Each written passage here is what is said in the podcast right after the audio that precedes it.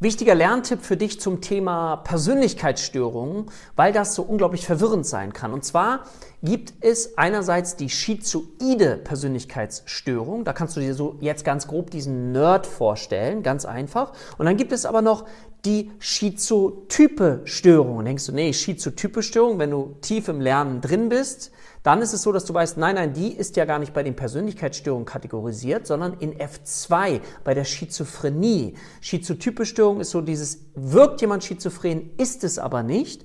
Ähm, ist wie gesagt, im ICD-10 unter F2 kategorisiert. Aber wenn du dem DSM ein bisschen mehr folgst und dich damit beschäftigst, findest du Fachbücher, wo dann steht Schizotype Persönlichkeitsstörung. Und dann ist man komplett verwirrt. Deswegen ist es wichtig, dass du unterteilst ICD-10, DSM-5 ist ein Unterschied. Und schizotype Störung ist zum Beispiel ein Störungsbild, was mindestens zwei Jahre auch bestehen muss. Es lohnt sich, sich damit auseinanderzusetzen, wenn du in der Prüfungsvorbereitung bist.